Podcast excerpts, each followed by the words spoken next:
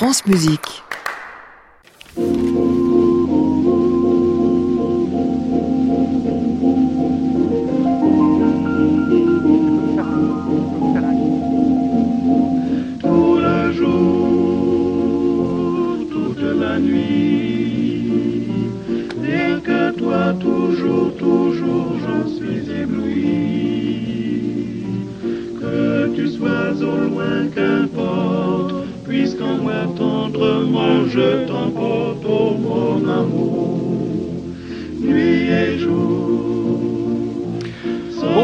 Tous et bienvenue dans le Classic Club. C'est une émission vraiment très spéciale aujourd'hui. Nous ne sommes plus à l'hôtel Bedford, rien que pour cette soirée, mais auprès d'un événement qui est en train d'ouvrir aujourd'hui, une grande exposition, comédie musicale au pluriel, la joie de vivre du cinéma. C'est à la Philharmonie de Paris que ça se déroule depuis aujourd'hui. Là, nous sommes en plein vernissage, ça doit durer encore une demi-heure, une heure, quelque chose comme ça.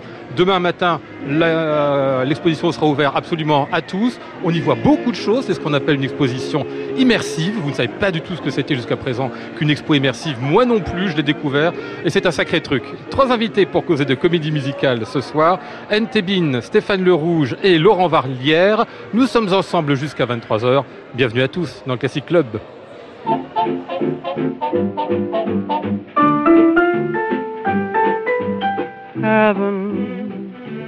I'm in heaven. And my heart beats so that I can hardly speak. And I seem to find the happiness I seek when we're out together dancing cheek to cheek. Heaven, I'm in heaven and the cares that hung around me through the week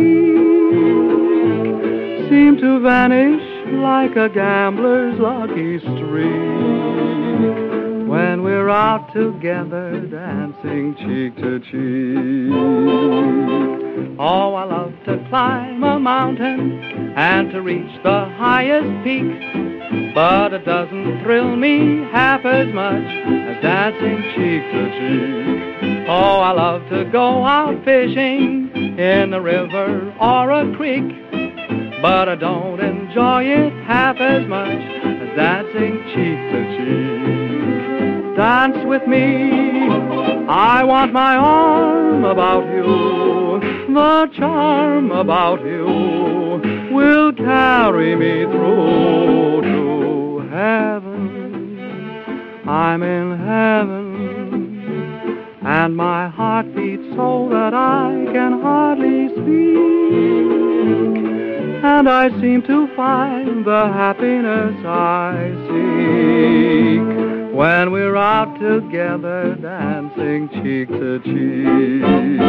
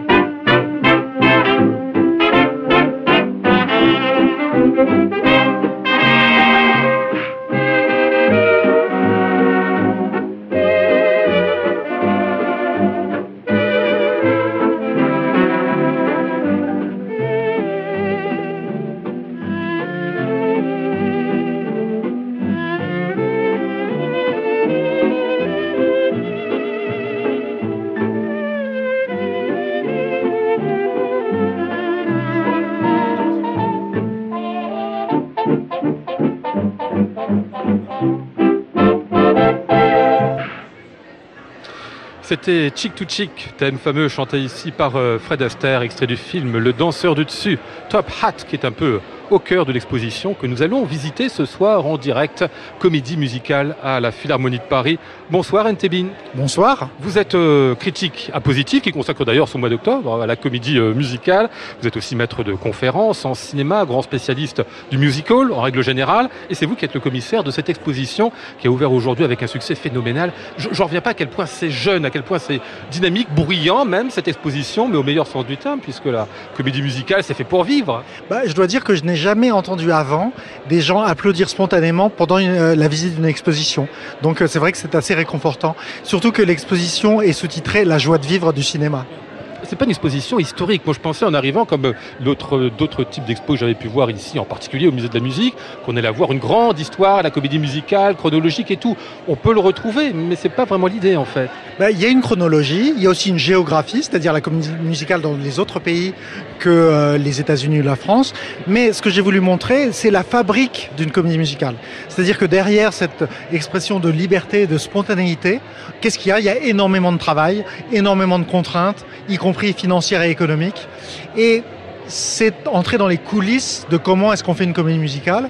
Et le genre lui-même m'a aidé, puisque énormément de comédies musicales racontent comment on fait une comédie musicale. C'est dans le récit.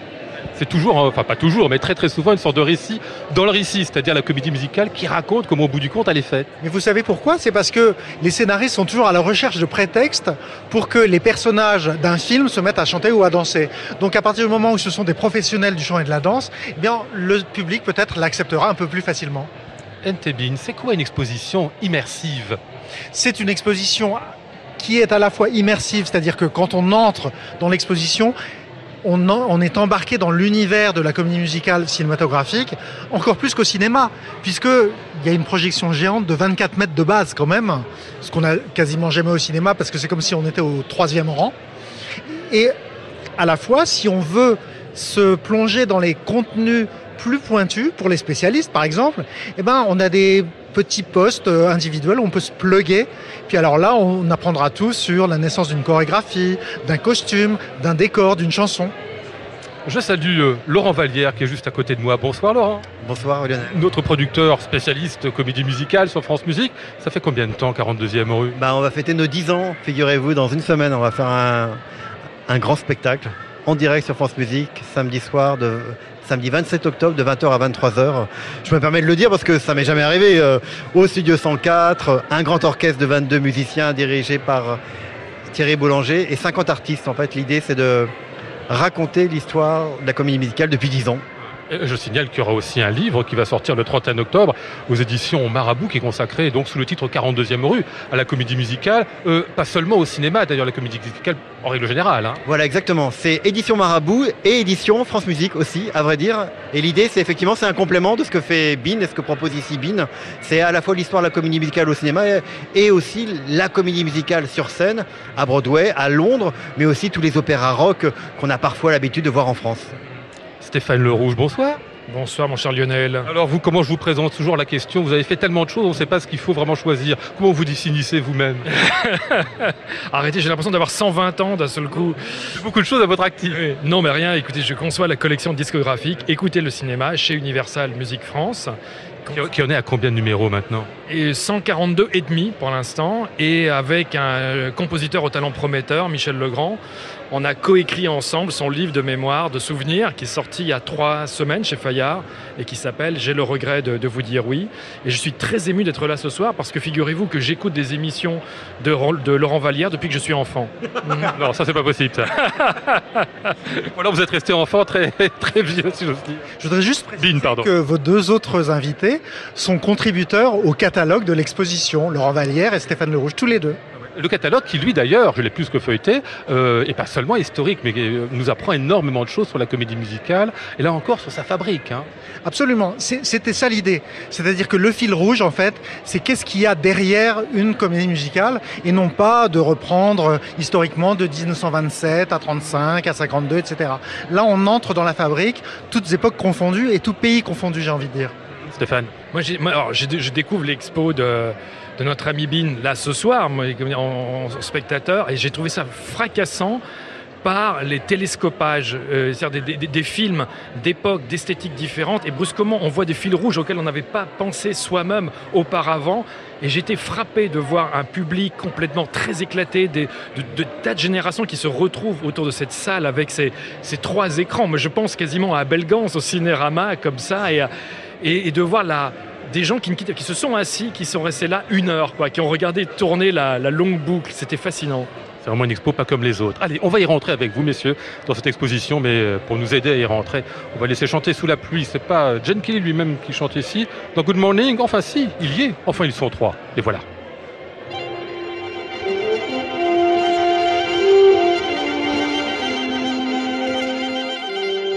Good morning. Good morning. We've talked the whole night through. Good morning. Good morning to you. Good morning. Good morning. It's great to stay up late. Good morning. Good morning to you. When the band began to play, the stars were shining bright. Now the milkman's on his way. It's too late to say good night. So good morning, good morning. Sunbeams will soon smile through. Good morning, Good morning to you and you and you and you. Good morning. Good morning.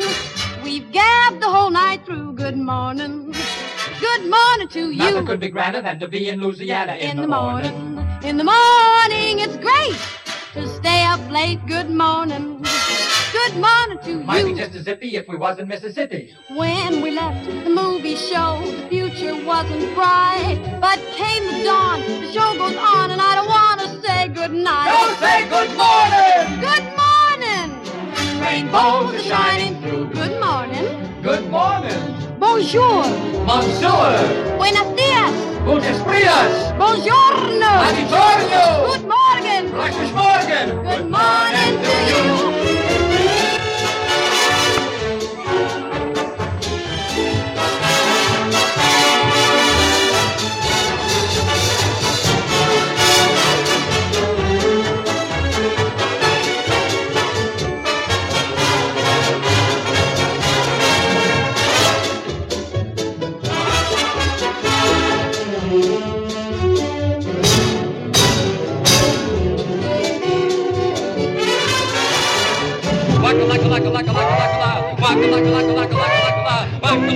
Clark, Clark, Clark.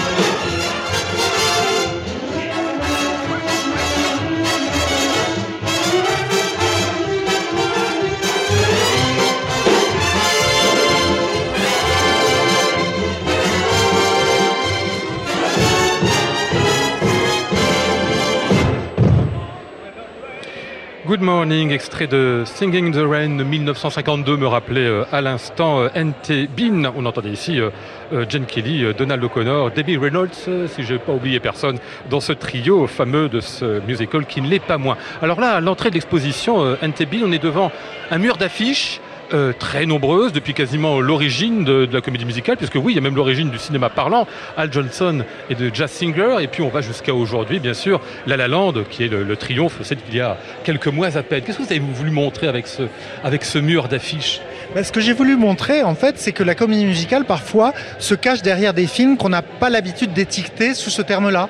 Par exemple, il y a Mary Poppins, il y a Les Aristochats, il y a aussi les grands classiques du genre. Il n'y a pas que des films américains, il y a beaucoup de films français, il y a un film britannique, Les Chaussons Rouges, il y a un film soviétique, Les Joyeux Garçons, il y a un film italien, Le Carousel Fantastique.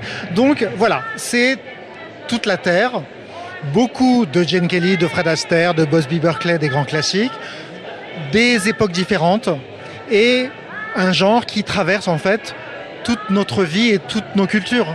Parce qu'en effet, vous nous le dites bien, la comédie musicale, c'est pas seulement un genre américain, même s'il naît là-bas, il passe rapidement vraiment dans d'autres nations. Ben, il faut savoir que la même euh, raison qui a présidé à la naissance du genre d'Amérique a présidé à la naissance de comédie musicale dans presque tous les pays du monde qui avaient une cinématographie assez instituée. C'est-à-dire que le cinéma parlant arrive, les producteurs ont peur du bavardage qui va ennuyer le public et donc ils essayent de tirer parti du fait que le cinéma parle pour dire mais ça peut aussi être un spectacle total où ils vont pas seulement parler mais aussi chanter mais aussi danser. Et c'est arrivé au Mexique, c'est arrivé en Égypte, c'est arrivé en Inde, c'est arrivé en France, c'est arrivé dans tous les pays qui avaient des studios de cinéma capables de produire une industrie euh, cinématographique euh, aussi contraignante que celle qui euh, arrive à faire des comédies musicales parce que on doit répéter avant, on doit écrire des chansons, on doit apprendre à, des acteurs à chanter ou à des chanteurs à jouer. Enfin, il y y a toute une fabrique derrière le genre qui la rend difficile à faire, mais facile à absorber pour le public. Alors ce mur d'affiches, c'est évidemment un mur de souvenirs aussi, parce que c'est que des comédies musicales, toutes quasiment. Quand on est amateur du genre, euh, je me tourne vers Stéphane Le Rouge et Laurent Vallière, qu'on a tous vu. C'est lequel le film que vous préférez? D'ailleurs, est-il euh, sur ce mur-là? Stéphane Le Rouge Il va me dire que ça manque de Michel Legrand. Mais non, parce que je vois les demoiselles, je vois Peau d'âne. Non, non, il est bien représenté, mais je ne suis pas le, grand dos centré quand même à ce point-là. Non, mais il y a- a Yann Tull, évidemment, nous, nous, montre Bean. Alors, il y a- ah, écoutez, je vois Victor Victoria. C'est- un film musical que j'adore parce que, euh, comme beaucoup de comédies musicales, c'est un film sur les coulisses du, du- du- spectacle. Et en plus, il y a, l'humour de Black Edwards, la dérision, la confusion des, des- des- des- sexes. Et puisque Edwards réussit aussi magnifiquement, c'est tout le travail sur le hors-champ. Et je trouve que c'est un film jubilatoire parce qu'il y a une drôlerie. y a- pour moi, c'est un film de. C'est un de mes films préférés de Blake Edwards et je suis ravi que l'affiche figure, euh, figure. Et puis c'est devenu, Vin, tu ne vas pas me contredire, c'est devenu un musical scénique qui a été le dernier projet d'Henri Mancini, d'ailleurs qui est mort avant que le, projet, la production soit, soit montée. Alors juste une chose à ajouter, c'est vrai que c'est devenu un spectacle sur scène, mais ça vient aussi bah, d'un film allemand, puis d'un film anglais. Et dans la map monde, vous avez un extrait de First a Girl avec Jessie Matthews, qui est l'une des versions des années 30 qui a précédé Victor Victoria. Alors, dans, la, dans, dans toute cette série d'affiches là, qui sont en, en face de nous, qui est en face de nous, c'est vrai qu'il y a un film. euh, Bon, il y, a, il y a des films iconiques, évidemment. Il y a les affiches de Chantons sous la pluie. C'est drôle de voir cette, cette affiche de 1952, finalement, euh, à- qui est assez vieillie. C'est marrant, euh, avec un parapluie. Mais c'est pas du tout l'affiche euh, qu'on connaît, euh, puisqu'elle est dessinée. Celle qui m'intéresse, il y a l'affiche de West Side Story, mais celle qui m'intéresse, c'est une expérience personnelle, c'est celle de que le spectacle commence, le film de Bob Fosse, All That Jazz. Il y a, six mois, on m'avait demandé, euh, pour une soirée autour de la comédie musicale, de choisir un film de comédie musicale. Et des fois, la comédie musicale, vous savez, elle a un- une réputation un peu, oh là là, c'est sucré, c'est un peu pour les enfants, enfin c'est un peu niais si on va jusque-là. Et euh, je m'étais dit, j'ai pas envie, j'hésitais avec Victor Victoria, mais je j'ai pas envie d'aller là-dedans, j'ai envie de présenter un- une comédie musicale qui raconte quelque chose de fort, de sérieux. Et que le spectacle commence, il y a des auditeurs de France Musique qui m'ont écrit après, qui m'ont dit, monsieur, je suis venu voir la projection du film que le spectacle commence avec ma famille, samedi soir à Brest. Je dois vous dire que je suis parti au bout d'une demi-heure. Pourquoi avez-vous choisi de projeter ce film? Et c'est vrai que c'est un film absolument incroyable, parce que c'est une mise en abîme du métier de, réalisateur, ou plus exactement de metteur en scène, puisque Bob Fosse raconte lui-même qu'il a créé Chicago, cette comédie musicale, de son lit d'hôpital, alors qu'il avait failli mourir. Et donc, cette comédie musicale très cynique, où on voit le réalisateur, le metteur en scène, sur son lit d'hôpital, avec sa maîtresse, avec sa femme, avec sa fille, est une comédie musicale un peu grinçante, avec néanmoins tout ce qu'il faut de danse, euh, qui commence avec la chanson All That Jazz, et qui est, je crois, qui, qui a d'ailleurs obtenu la Palme d'Or au Festival de Cannes lorsqu'il est sorti dans les années 70. Et c'est un film que je trouve formidable parce que ça montre qu'avec la musique et avec la chanson, on peut tenir un propos vraiment adulte. Je ne sais pas si on va avoir un propos adulte avec la musique qui suit. Euh, c'est le Magicien d'Oz. Bon, enfin, ça te raconte tellement de choses aussi, le Magicien d'Oz, pourquoi pas. Après tout, Alice au Pays des Merveilles aussi nous raconte des trucs. Euh, Judy Garland qui chante bien sûr.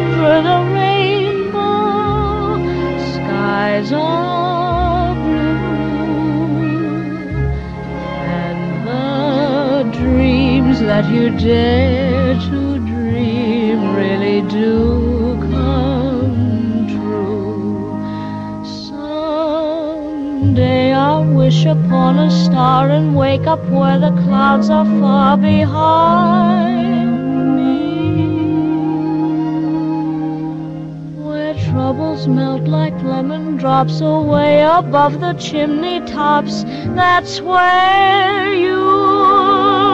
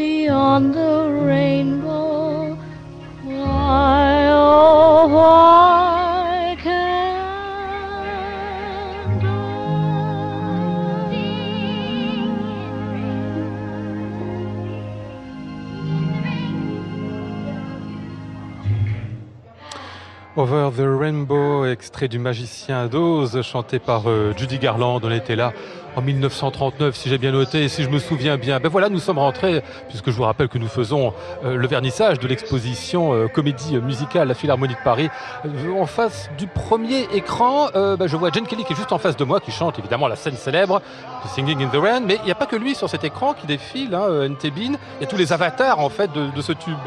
Bah, ce qu'il y a, c'est que Singing in the Rain, c'est pas une chanson qui vient de nulle part et qui va nulle part.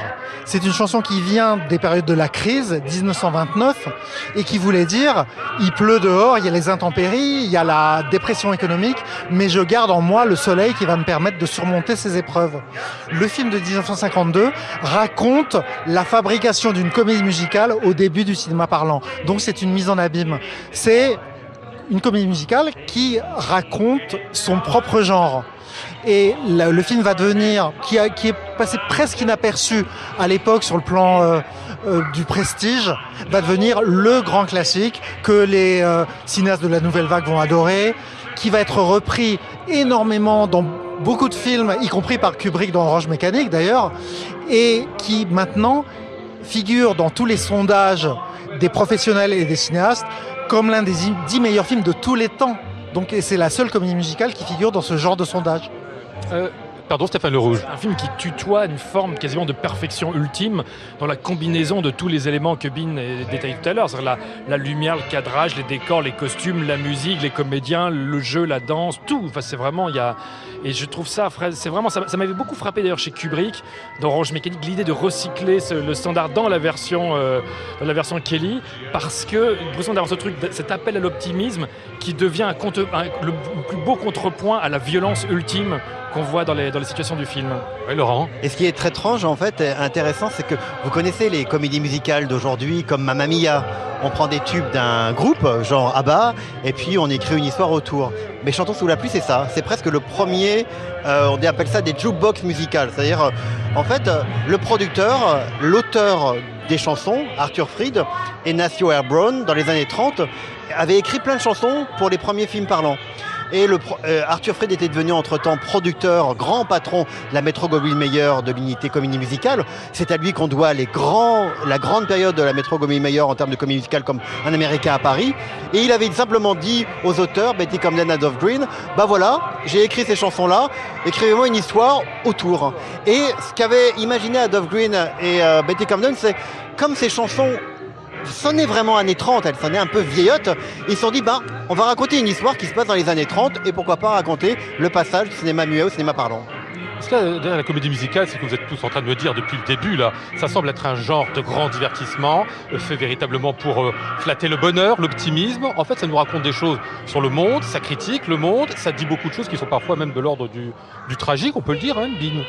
Ben, c'est une façon. C'est pour ça que j'ai appelé ça la joie de vivre du cinéma, parce que même dans les films dramatiques, voire tragiques, je pense à euh, West Side Story, euh, Star is Born, à même à Dancer in the Dark. Eh bien, le seul espoir que gardent les personnages, d'avoir, de retrouver une joie de vivre un jour, c'est de se projeter dans un univers de comédie musicale. Il y a qu'une chose, pardon, euh, Stéphane Le Rouge. Il y a, moi, qui, qui suis à, à- qui ai grandi avec le cinéma de Jacques Demy, je pense aussi chez Demy particulièrement à- au côté dragé au poivre, au fait que les couleurs vives, les rythmes, les rythmes de valse jazz, notamment dans Les Demoiselles de Rochefort, cachent quand même quelque chose, une mélancolie, quelque chose, des sentiments beaucoup plus violents ou tranchés que ce que l'on voit au premier degré euh, à l'écran. Et même dans Les Demoiselles, qui était le film, peut-être le plus euphorique de Demy, il y a un serial killer, il y a des militaires qui circulent dans la ville, il y a un personnage très désagréable qui s'appelle Guillaume l'Ancien. Il y a des touches de noir, comme ça, un peu sombres, qui mettent d'autant plus en valeur, par effet de contraste, le sentiment vraiment, disons, ensoleillé de l'ensemble. Vous savez, les, comédies musicales, les, les auteurs, euh, quand vous leur demandez euh, mais comment ça s'écrit une comédie musicale, comment on justifie que quelqu'un tout d'un coup se mette à chanter?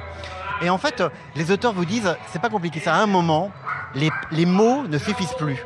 Et la chanson, la mélodie va permettre d'approfondir exactement ce qu'on a envie de montrer, ce que la personne ressent. Et c'est exactement ça. Donc, avec une chanson, vous pouvez évidemment faire des claquettes, etc. Mais vous pouvez aussi euh, faire euh, chanter quelque chose de très introspectif, d'extrêmement profond. Et c'est pour ça que la comédie musicale, parfois, peut aussi explorer des choses ben, plus tristes. Euh, les demoiselles de Rochefort que vous venez de signaler, Stéphane Le Rouge. On va en écouter un extrait ici. On a choisi euh, la chanson d'Yvonne, euh, donc qui est la seule en plus. Alors ça c'est encore un autre problème de, euh, de, de la comédie musicale. Qui est-ce qui chante? C'est celui qui joue? C'est un autre ou c'est une autre en l'espèce? Et là, c'est Daniel Darieux qui est la seule comédienne et chanteuse du film. Elle n'est pas doublée. D'ailleurs, euh, l'une des parties que je préfère dans mon expo, c'est tout petit, mais c'est un, un endroit où on peut, avec le doigt, choisir d'écouter l'actrice qui chante ou la chanteuse qui double cette actrice, y compris Delphine Seyrig, d'ailleurs, dans Podane. Ce qui doit être un petit peu euh, cruel à certains moments, non le- La comparaison entre les deux? Ben, je pense que c'était cruel pour les actrices parce que toutes sont de bonnes chanteuses, mais je pense que les compositeurs et les producteurs de l'époque se disaient il faut aussi qu'on vende des disques. Donc ça ne suffit pas de bien chanter à l'écran, il faut aussi avoir une voix qui passe au disque. De- de- dans le cas de Podane, pardon, la, la grâce que l'on aime tant dans la voix parlée de Delphine Seyrig s'évapore complètement quand elle chante. Et Christiane Legrand est vraiment l'équivalent en voix chantée de la voix parlée de, de Seyrig. Eh c'est donc euh, Daniel Darieux qu'on entend dans cette chanson d'Yvonne des Demoiselles de Rochefort.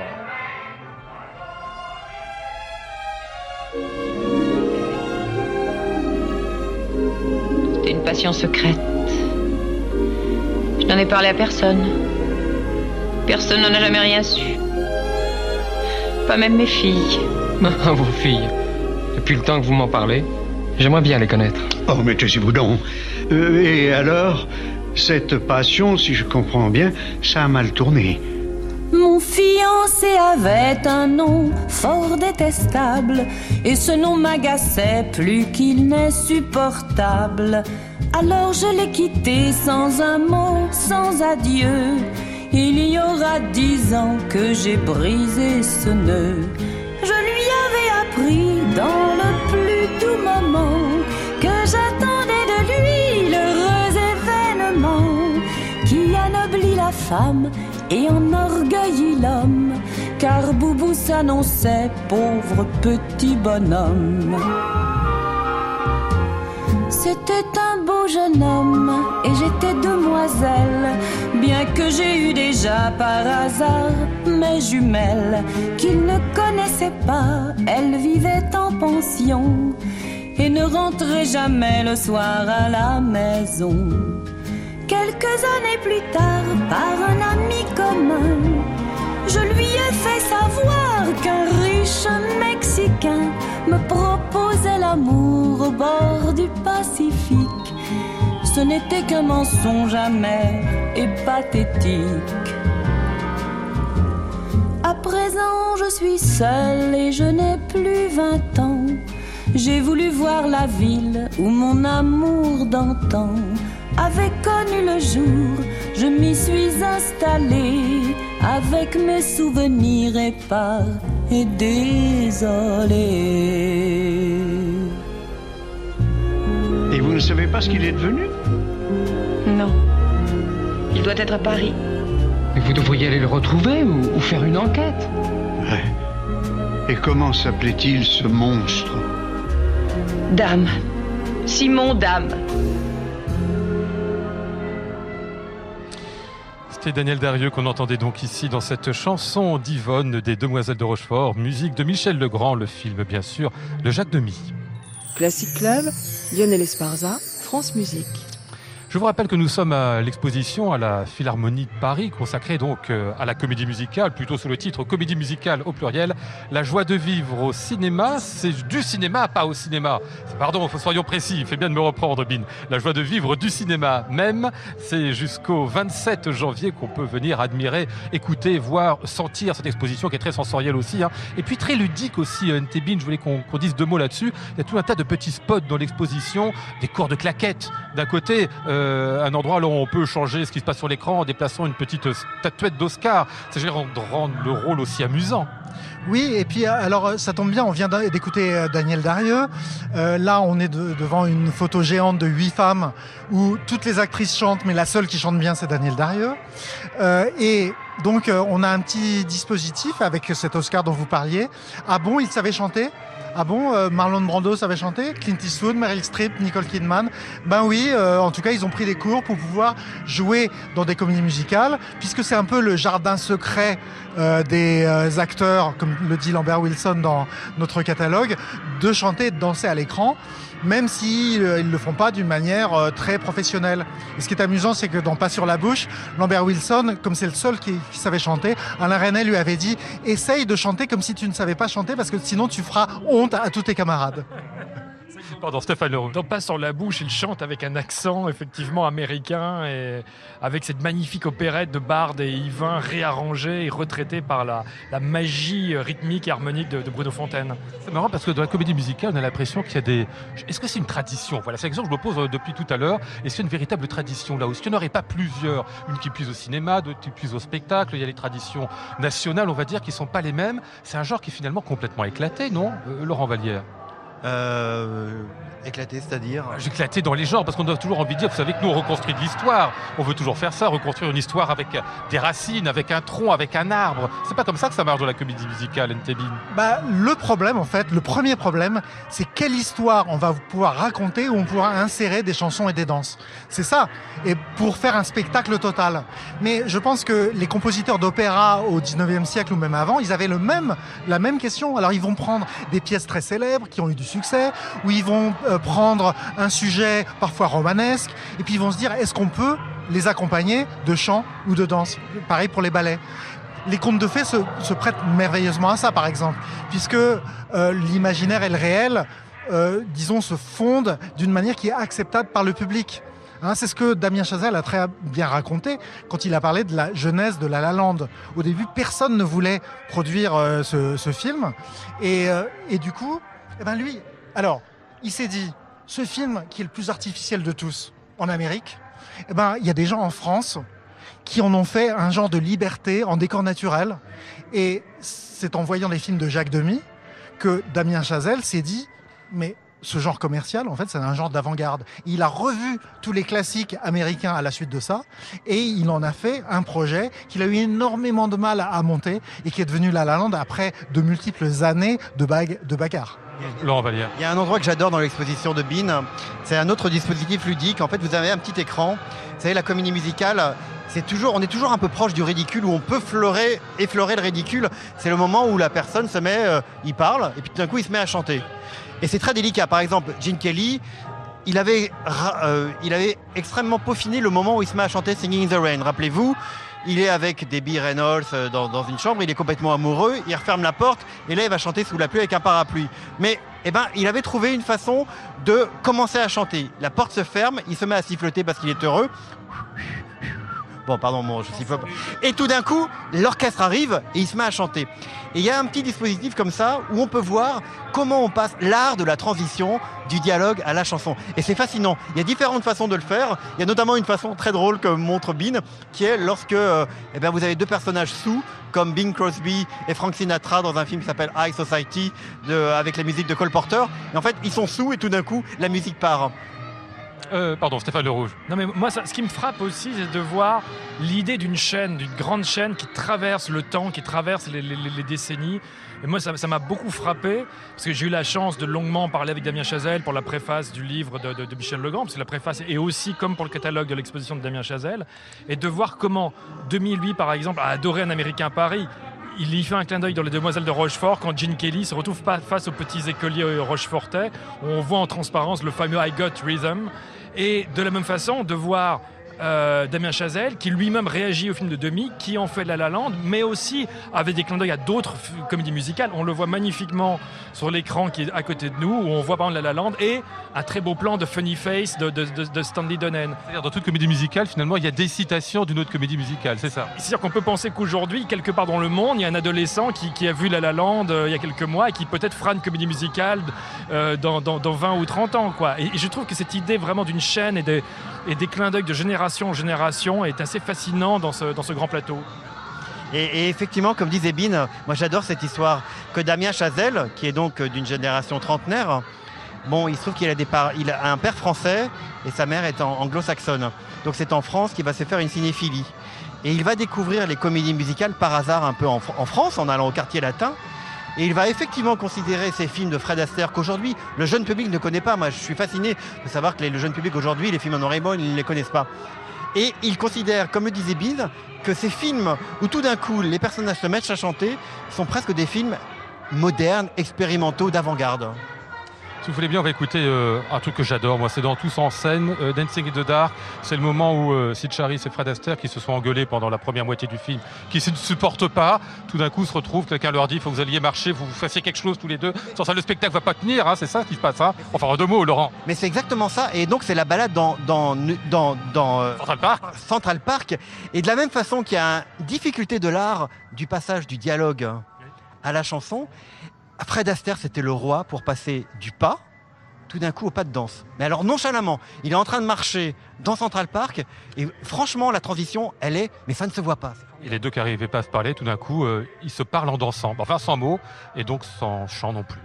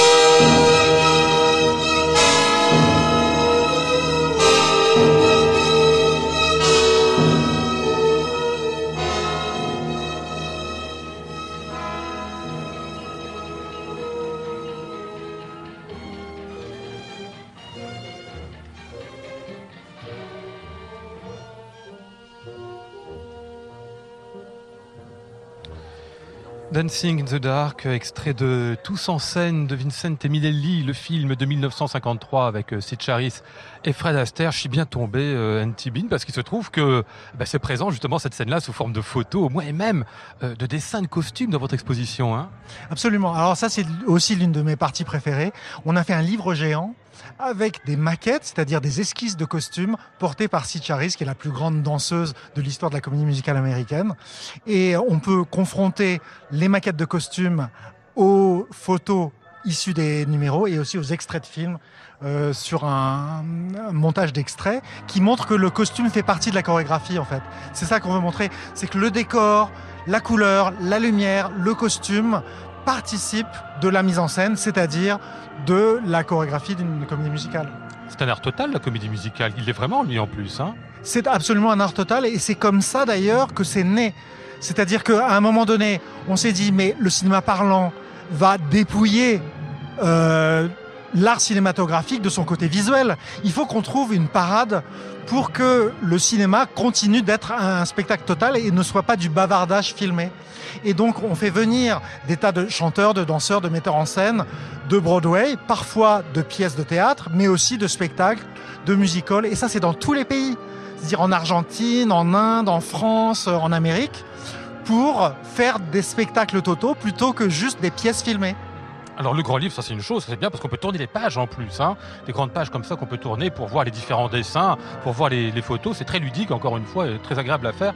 Euh, et là juste à côté, il y a un truc qui me plaît qu'on va aller voir avec euh, Stéphane Leroux. Je veux pas vous ramener tout le temps à Michel Legrand, mais enfin je vois une peau d'âne qui m'a l'air tout ce qui est de plus original, l'est-elle d'ailleurs? Alors, alors la peau d'âne est d'origine et la robe avait été confectionnée pour l'expo demi à la Cinémathèque en, en 2013. Ouais. Alors c'est étrange parce que peau d'âne n'est- pas assimilable à une comédie musicale, c'est un film musical, mais la danse est juste réduite à une séquence de, de, de balles de cours. Je voudrais juste dire que la danse ne suffit pas à... Il y y a des tas de comédies musicales qui ne sont pas dansées. My Fair Lady, il n'y a quasiment pas de danse dans My Fair Lady.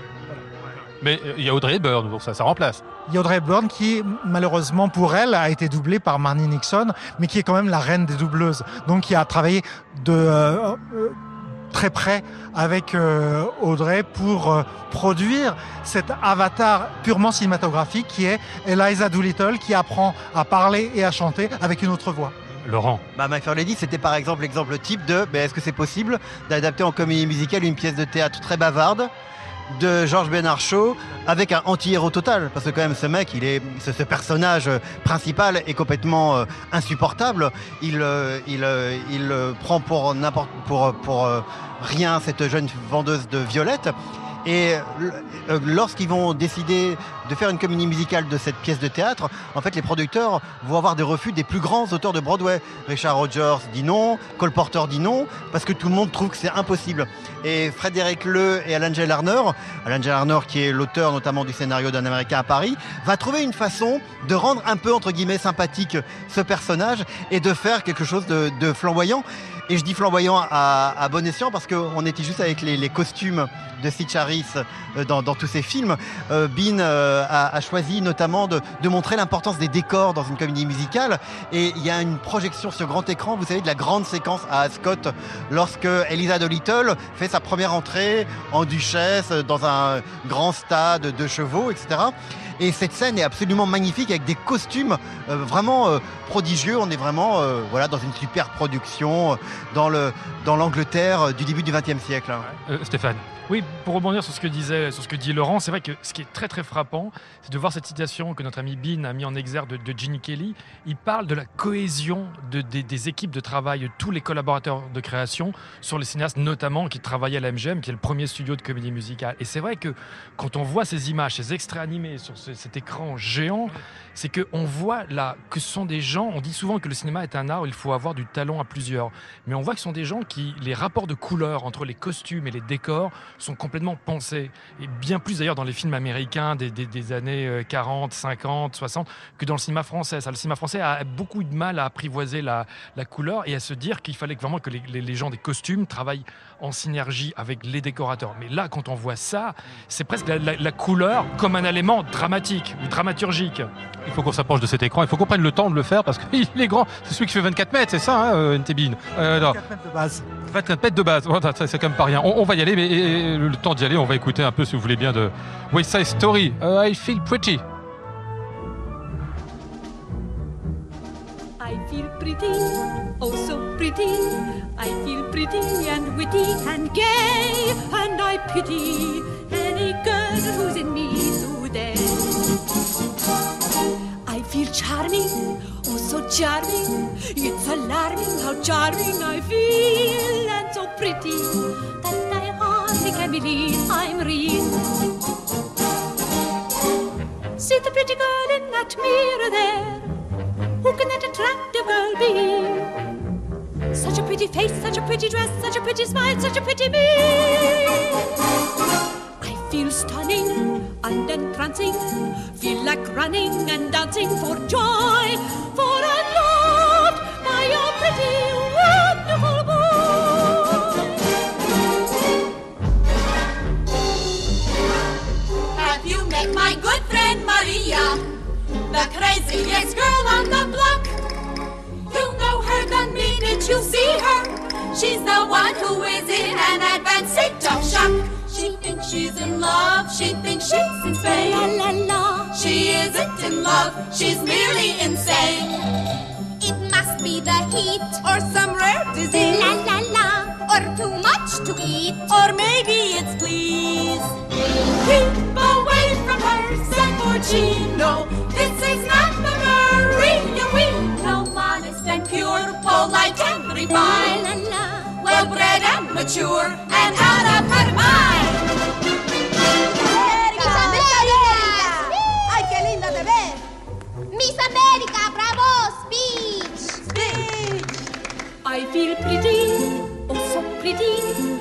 The city should give me its key. A committee should be organized to honor me. La la la la la la la la la. I feel dizzy, I feel sunny, I feel fizzy and funny and fine and so pretty.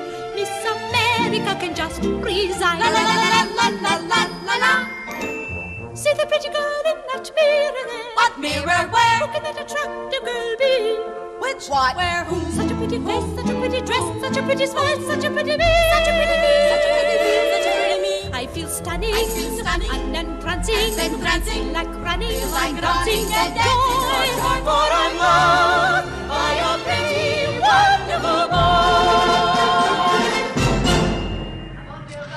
I Feel Pretty, extrait de West Side Story, le film de Robert Wise, avec bien sûr la musique de Leonard Bernstein. Classic Club, Lionel Esparza, France Musique. Alors, je sais pas ce que vous avez entendu là, c'est justement eh ben, euh, Audrey Hepburn qui était en train de commenter ce qui était en train de se passer et la haute société dans My Fair Lady n'est pas très content de ce qui vient de se dérouler là. On le voit sur le grand écran ici. Il est fabuleux cet écran que vous nous avez construit, euh, NTBIN, parce qu'on voit les choses non seulement euh, décuplées en 3, 4, mais dans des dimensions qui sont évidemment euh, pas celles de notre télévision, peut-être celles du cinéma. Bah, c'est énorme, c'est encore plus grand que le cinéma. Euh, c'est ce que j'expliquais, c'est qu'on est dans l'univers de la comédie musicale. Et, c'est ce que voulait Abel Gance quand il a inventé le triple écran pour Napoléon. Je pense que en plus, euh, l'idée c'est que ça ne raconte pas n'importe quoi. C'est pas juste du spectacle. C'est qu'à chaque fois qu'on double ou qu'on triple un écran, il y a quelque chose à dire sur cette séquence, à la comparer avec une autre, à euh, séparer le son et l'image, et à euh, voilà dire quelque chose de la fabrique de la comédie musicale. Stéphane Non mais moi, moi qui ai chez moi un poste de télévision Radiola de 1972, je veux dire que j'ai eu, euh, j'ai tutoyé la panne de pacemaker en arrivant tout à l'heure parce que devant la, de voir quelque chose qui fait que, comme le disait Bin, on est, on est, euh, on passe du côté presque dans la fiction, dans l'univers du film. On est là de voir des enfants assis par terre devant ces écrans et réagir et brusquement, voilà, la réalité était abolie. On était dans la comédie musicale. Allez, on va aller vers la l'une des dernières salles en fait de cette exposition, l'une des dernières que nous visiterons nous ce soir. euh, en tout cas, je vous rappelle qu'on est au vernissage de l'expo Comédie Musicale à la Philharmonie de Paris. Cette dernière salle, elle est consacrée aux claquettes, à cet art-là euh, et au fait de faire des claquettes, même si on, veut en faire soi-même, parce que ça se confond avec l'histoire de la comédie musicale. Hein. Les claquettes. Absolument, parce que ça se confond avec euh, la suprématie du jazz euh, et son arrivée dans la musique populaire américaine. C'est le début du parlant. C'est le jazz et c'est euh, aussi l'arrivée sur la scène euh, cinématographique de cet acteur, danseur, chanteur extraordinaire qui est Fred Astaire. Alors on va entendre juste quelques instants de Fabien Ruiz aux claquettes.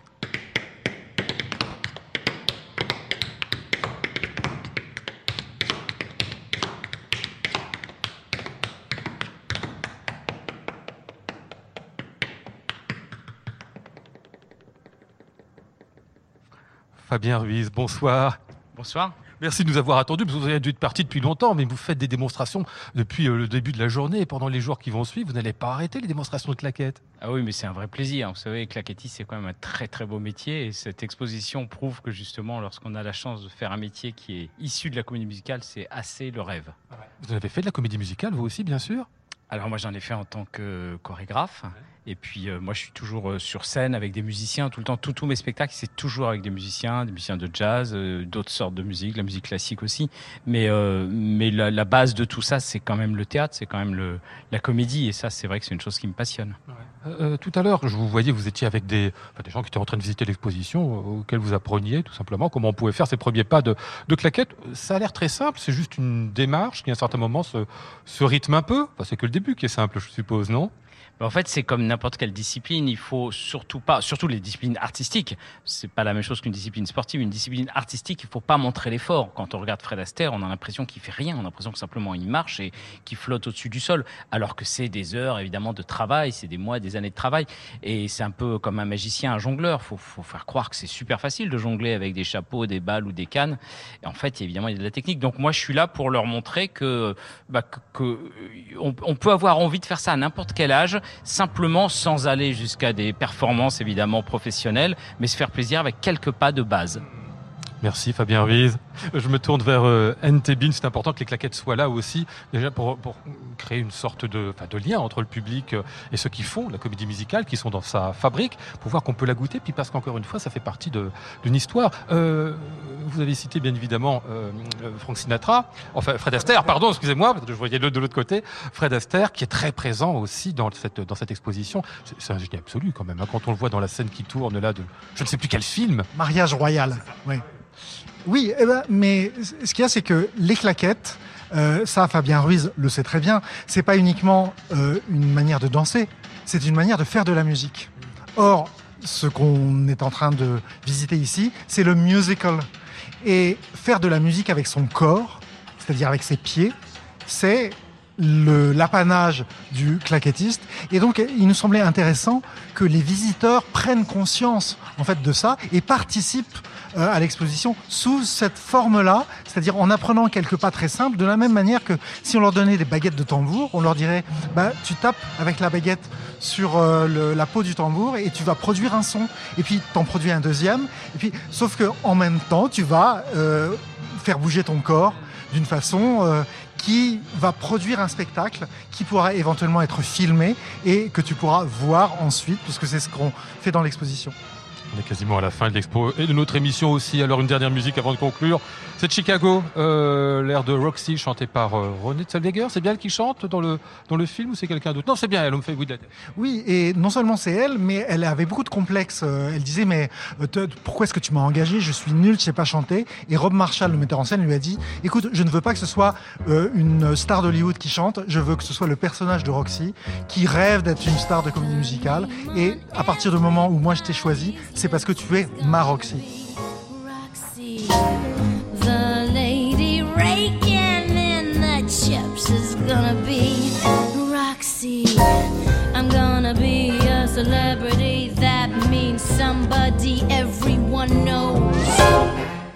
they gonna rest?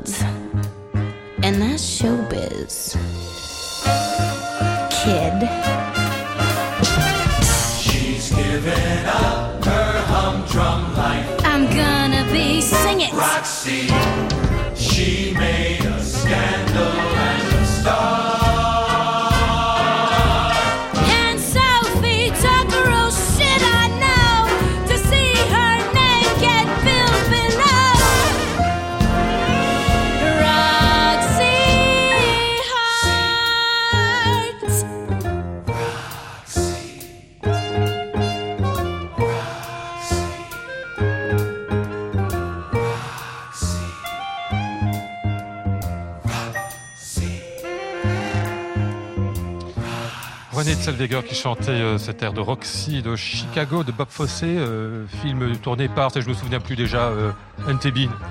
Bob Fosse avait créé le spectacle et là c'est Rob Marshall, grand admirateur de Bob Fosse, qui a réalisé le film. Faut que j'ai des gens autour de moi parce que sur la comédie musicale, vous aurez compris, enfin sur le musical, je n'y comprends rien. Juste, on va rappeler quand même cette exposition euh, formidable ici à la Philharmonie euh, de Paris, comédie musicale à voir jusqu'au mois de janvier, le 27 janvier pour être précis. Le livre qui va avec, euh, NT Bin, qui paraît aux éditions de la Martinière, hein, si j'ai bien vu, signé par tout un tas de monde, vous bien sûr, et puis bien d'autres encore, dont les deux qui sont en face de moi. Stéphane Le Rouge, le prochain ou dernier coffret de votre collection, ce sera pour qui? Alors figurez-vous que pour être synchrone avec cette exposition, euh, Michel Legrand sera à la Philharmonie le 1er décembre au soir. Et simultanément, quasiment deux semaines plus tôt, le 16 novembre, nous sortons chez Universal un coffret qui s'appelle Les Moulins de son cœur, 20 CD avec des, des classiques et aussi des incunables dont la musique du film Testament d'Orson Welles, The Other Side of the Wind, musique qu'il a écrite en, début d'année et qui sortira uniquement dans ce coffret. Et puis, euh, dernière chose, donc pour 42e rue de notre ami euh, Laurent Vallière, 27 octobre, mais faut, faut pas le dire parce que c'est déjà complet en fait. Bon, à la radio et puis sur France Musique à écouter euh, en direct hein, pour les 10 ans. Et puis le livre à sortir aux éditions Marabout le 31 octobre. J'espère que j'ai rien oublié. Merci. Et positif, évidemment, la couverture de positif. Et puis le numéro spécial comédie musicale. Merci à tous.